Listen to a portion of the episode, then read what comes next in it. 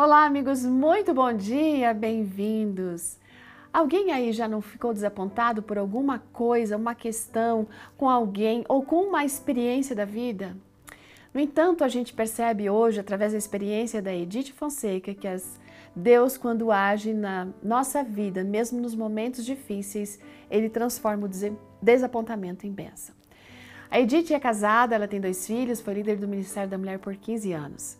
E ela conta que num belo dia, na verdade 27 de novembro mesmo de 2013, o céu estava maravilhoso, o sol estava brilhando, tinha tudo para ser um dia inesquecível, de muita alegria, de muita paz. Mas tem o mas. Enquanto a gente está vivendo nesse mundo, as coisas não serão perfeitas. E a gente vai ter que conviver com dor, lágrimas e tristezas. E aquele dia, ela recebeu a temida confirmação de que ela estava com um câncer invasivo no seio esquerdo.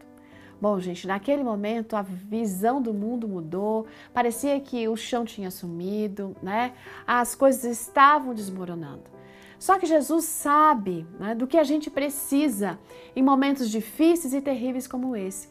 Jesus sabe como ele consegue, como ele vai conseguir nos acalmar é, e tirar aquela ansiedade que está no nosso coração. Mesmo quando os nossos olhos, queridos, estão embaçados pelas lágrimas de angústia, aflição, Jesus vem, ele nos toma pela mão e ele consegue enxugar nossas lágrimas, ele vem nos confortando, ele nos fortalece para a gente sabe fazer o quê? Enfrentar o futuro desconhecido e caminhar através desse túnel que a gente não vê o final dele ou não consegue ver luz. O que aconteceu com a Edith? Ela fez vários exames, cirurgia, quimioterapia, radioterapia, finalmente a medicação e um extenso tratamento. Só que Deus providenciou, gente. Tudo que era possível em termos de tratamento foi providenciado e ela conseguiu fazer. E pela graça e misericórdia de Deus, ela está viva, reconhece as bênçãos que Ele reservou para ela, né? E, e que Ele reserva para todos os seus filhos em qualquer situação. Aí que está a grandiosidade também desse Deus, porque Ele é especialista em transformar a tragédia em bênção. Pode até parecer que ele esteja em silêncio no momento da dor, mas a resposta virá no momento difícil e especialmente naquele maior momento de angústia.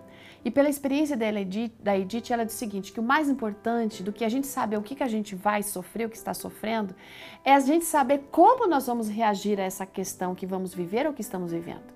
E Deus nos mostra tudo no tempo dele, como nós podemos confiar e depender.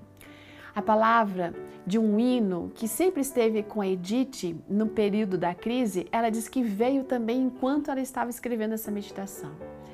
Gente, essas palavras de confiança ainda animam ela durante os momentos difíceis, porque elas expressam um comprometimento de que nós podemos confiar em Deus, mesmo sem saber o que a gente vai ter pela frente. Nós podemos confiar em Deus nos dias escuros, certos de que a sua vontade sempre será o melhor para nós. Se você está atravessando um túnel escuro na sua vida nesse momento, segura firme na mão de Deus, confia nele, porque os planos dele são sempre melhores do que o nosso.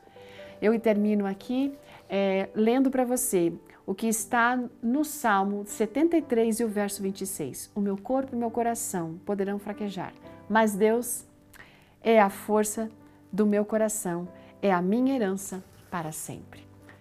Grande verso esse. Ótimo dia, até amanhã.